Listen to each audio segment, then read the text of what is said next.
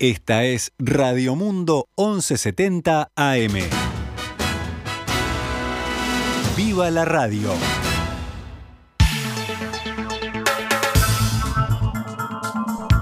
...12 horas 14 minutos... ...damos comienzo a la última edición de Noticias al Mediodía... ...en este viernes 31 de diciembre del año 2021... Pero nosotros cerramos con una novedad recibiendo a nuestra compañera Agustina Robeta, que en el 2022 nos va a acompañar aquí en Noticias al Mediodía. Buen mediodía, Agus, ¿cómo estás? Buen mediodía para ti, Gaby, para todos. Vamos con la información.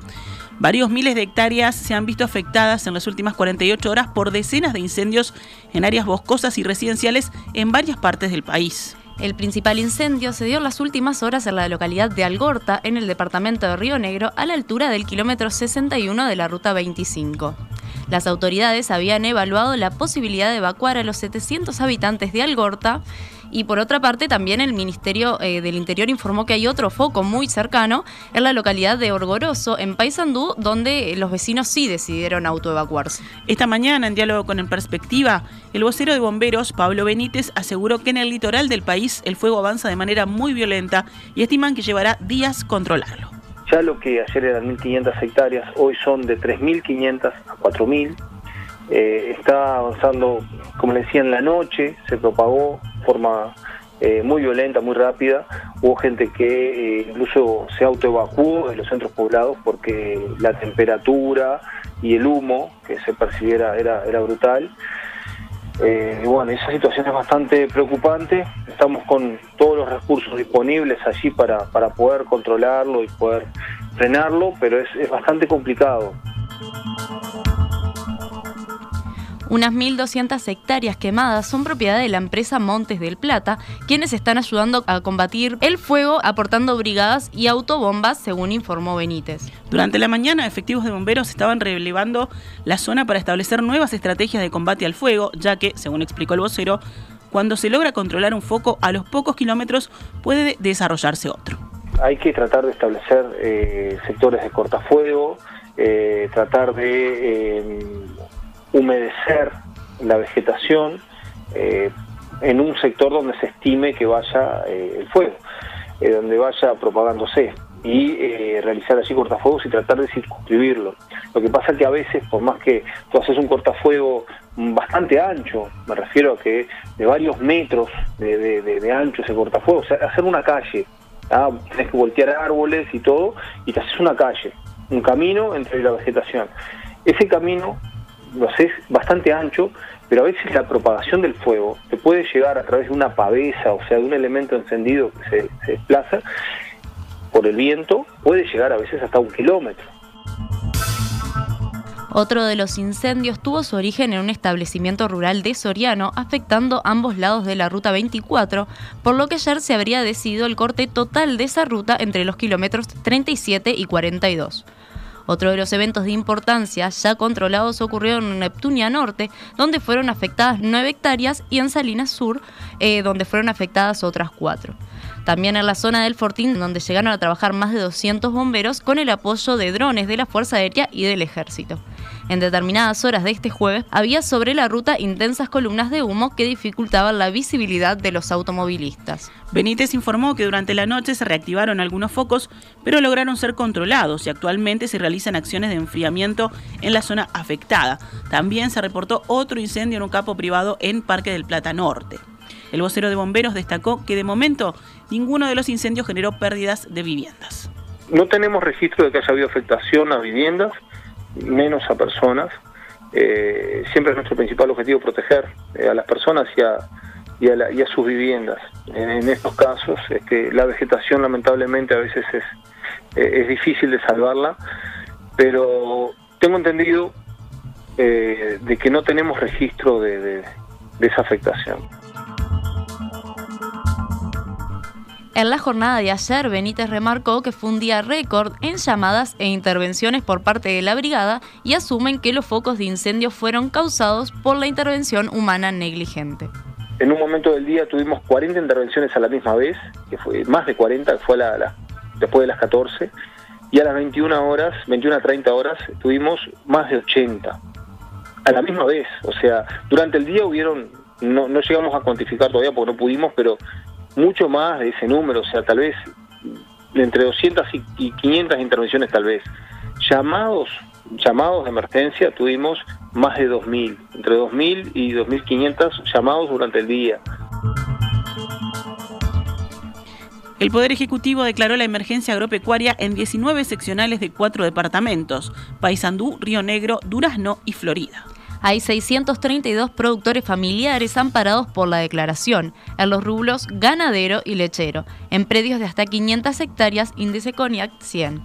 También los apicultores incluidos en el Registro Nacional de Propietarios de Colmenas.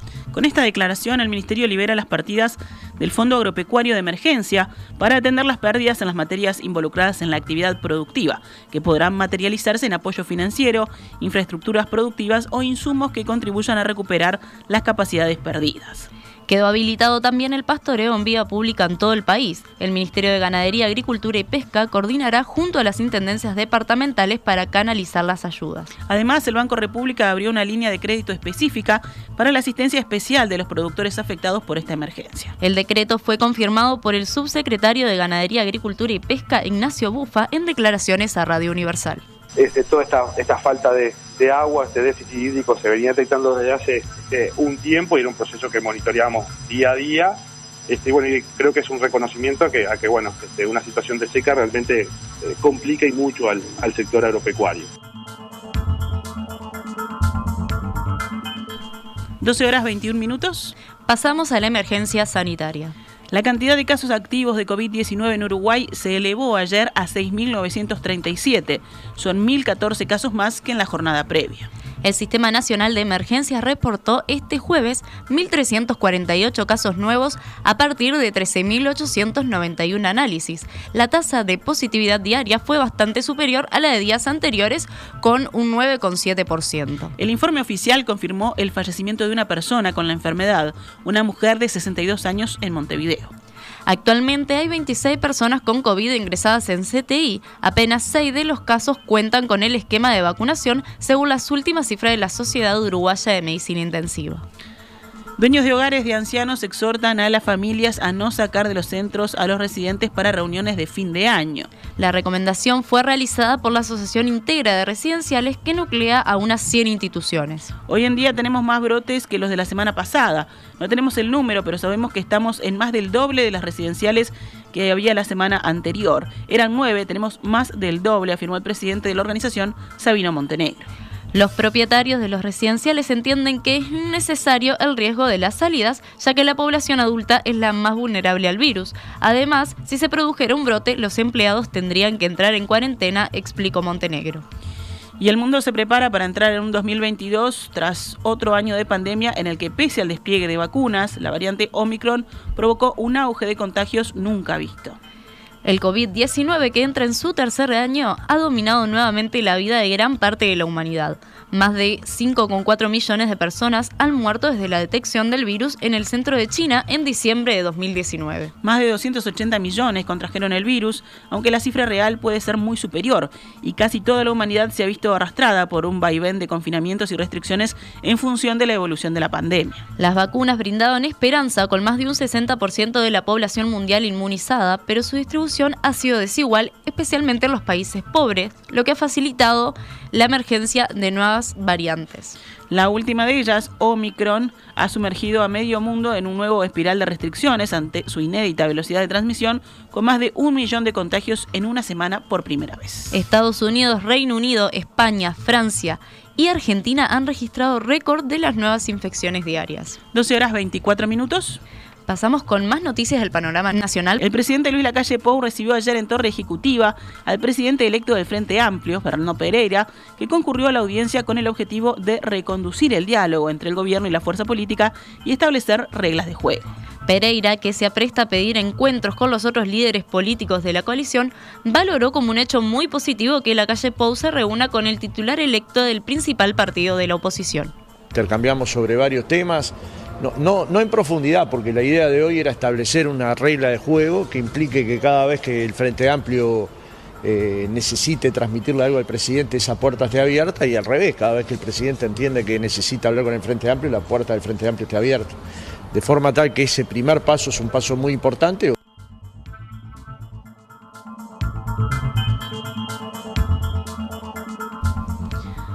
La bancada de ediles del Partido Colorado en Montevideo decidió rechazar ayer el apoyo a la Intendencia para suscribir el préstamo de 70 millones de dólares con el Banco Interamericano de Desarrollo para obras de limpieza y saneamiento. A través de un comunicado, los colorados afirmaron que en las actuales circunstancias no se han dado los requisitos necesarios para acompañar con su voto la solicitud.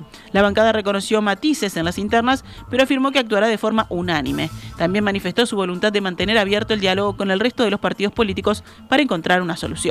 El ministro de Ambiente, Adrián Peña, dijo ayer en diálogo con el programa Arriba Gente de Canal 10 que el Plan Nacional de Gestión Integral de Residuos tiene el apoyo del Ministerio de Ambiente. En cuanto a las discusiones que surgieron en la Junta Departamental de Montevideo sobre la aprobación del préstamo del BID, para la Intendencia de Montevideo, Peña indicó, lo que pasa en la Junta es otra cosa y excede al Ministerio. Y las acciones previstas en el proyecto BID de, que presenta la Intendencia de Montevideo están 100% alineadas. Luego allí hay otra discusión, ¿no? que en mi rol de ministro no estoy entrando. Y es si, si eso debe hacerse con crédito del BID, si debe hacerse con recursos propios, ¿verdad? Si la plata debe ir más a saneamiento, más al otro lado. Allí hay una discusión política departamental. Pero el plan como tal tiene la aprobación del Ministerio de Ambiente y tiene el apoyo del Ministerio de Ambiente. Y todas las acciones que hace la Intendencia de Montevideo son en conjunto con el Ministerio de Ambiente. Trabajamos muy bien los equipos técnicos y también a nivel político. En las últimas dos semanas del año, Uruguay recibió 95.108 turistas extranjeros. El 80% son argentinos y brasileños. Los datos fueron difundidos ayer por el director nacional de turismo, Roque Bodeán. Desde el 15 y hasta el 29 de diciembre ingresaron al país 59.000 visitantes procedentes de Argentina y de Brasil en tanto llegaron 19.000. También llegaron unos 3.700 paraguayos y unos 3.500 estadounidenses. 12 horas 27 minutos. Cerramos con otras noticias. El gobierno confirmó ayer el pago de salarios y aguinaldos a los funcionarios de Casa de Galicia será entre el 6 y el 7 de enero, según confirmó el país el director nacional de trabajo, Federico Daverede. La semana que viene habrá nuevas reuniones con los trabajadores. Los afiliados a la institución siguen esperando en tanto recibir las acciones del gobierno. El 8 de enero realizarán una asamblea para definir qué paso seguir. Las últimas salidas del transporte colectivo en Montevideo hoy serán a las 19 y 20 horas, según informó la Intendencia de la capital. El sábado primero de enero no habrá servicio y las unidades volverán a circular el domingo 2 de enero.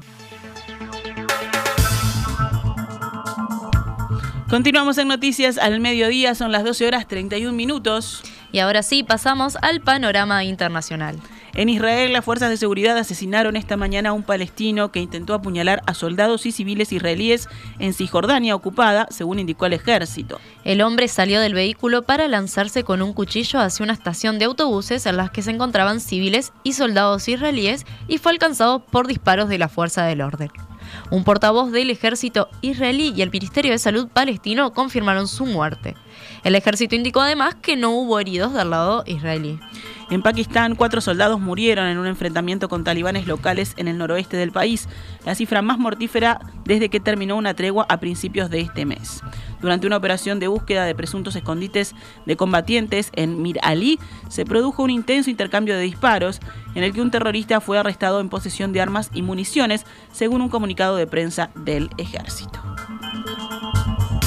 Nos vamos ahora a Estados Unidos, donde cientos de casas quedaron destruidas y al menos 33.000 personas recibieron orden de evacuar debido a un incendio en Colorado, al oeste del país, una región que enfrenta una sequía histórica sumada a fuertes vientos, según informaron las autoridades. En el condado de Boulder, hoteles, centros comerciales y más de 650 hectáreas de vegetación fueron consumidas por las llamas. Autoridades advierten que el fuego está avanzando en zonas habitadas y comerciales, por lo que miles de personas recibieron una alerta de evacuación para huir de las llamas que se cree fueron desatadas por postes eléctricos derrumbados por fuertes vientos. En total, 33.000 personas recibieron la orden de evacuar en Louisville, una localidad de 20.000 habitantes y superior de 13.000 habitantes. El Servicio Nacional de Meteorología afirmó que se trata de una situación que está colocando vidas en peligro.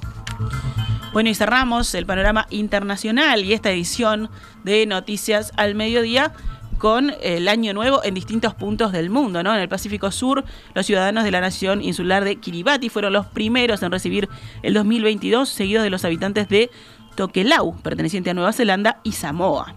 Los más de 110.000 habitantes de Kiribati entraron el 1 de enero a las 7 de este viernes en Uruguay. Estas naciones insulares llegan al 2022 menos afectadas por la pandemia de COVID-19 que otros países gracias a su situación geográfica, aunque la crisis climática y eh, la subida del nivel del mar son eh, peligros que amenazan la supervivencia. Auckland es la primera gran ciudad del mundo en recibir el año nuevo a las 11 del 31 de diciembre, aunque este año se han cancelado las celebraciones masivas y los fuegos artificiales debido a la pandemia. A diferencia de Nueva Zelanda, las autoridades australianas sí mantienen los tradicionales espectáculos de fuegos artificiales que tienen lugar en la icónica Casa de la Ópera en la Bahía de Sydney.